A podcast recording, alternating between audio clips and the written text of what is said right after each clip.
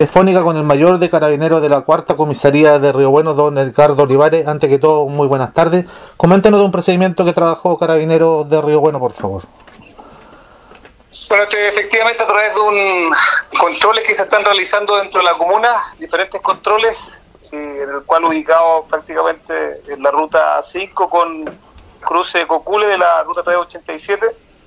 Al momento que el personal se encontraba fiscalizando alrededor del mediodía, eh, uno de estos conductores no mantenía licencia de conducir. Producto de lo mismo, se le consultó el motivo del desplazamiento, manifestando que no mantenían permisos y también en su interior eh, se veía claramente que mantenían eh, al interior diferentes eh, perros de específicamente la raza galgo.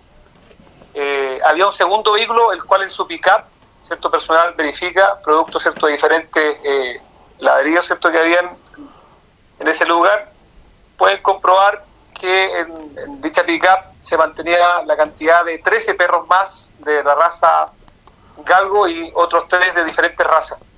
Producto lo mismo, eh, esta gente fue consultada, que son nueve personas mayores de edad, hombres, eh, no mantenían eh, permiso de desplazamiento, se trasladaban de esta comuna a la comuna de San Pablo, ellos manifestaban a ser tipo de caza de liebres de esa especie Producto lo mismo fueron trasladados a la unidad, fueron tomados detenidos, eh, también por el maltrato de, ellos, de estos perros. A ver, eh, ustedes también lo pueden definir, en una pick-up prácticamente de un metro y medio, donde se encuentra la cantidad de más de 13 perros, eh, no es lo normal para el desplazamiento de estos animales. posteriormente nos comunicamos por parte de la municipalidad, donde concurre la veterinaria del Departamento de Medio Ambiente, donde está comprobando en estos momentos en la unidad, ¿cierto?, el las diferentes lesiones que mantienen estos perros, eh, eh, el maltrato del hacinamiento eh, debido ¿cierto? a donde se encontraban, en la pick de esa camioneta.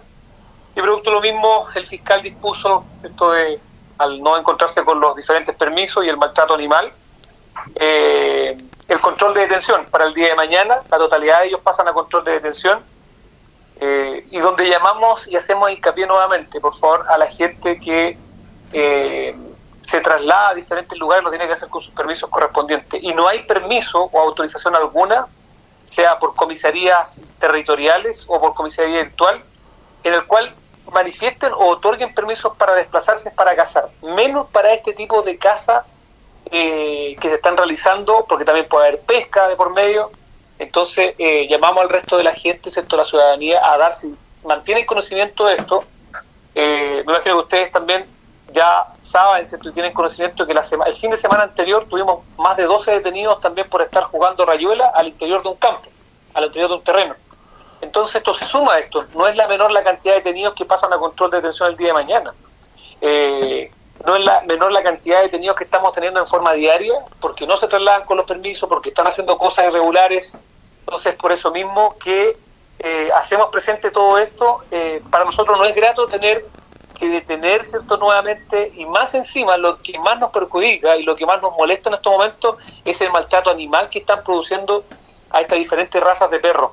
Estoy hablando prácticamente más de 15 perros, cierto que mantenemos en este momento en la unidad donde se están verificando su estado de salud. Algunos están con muy malas condiciones de salud.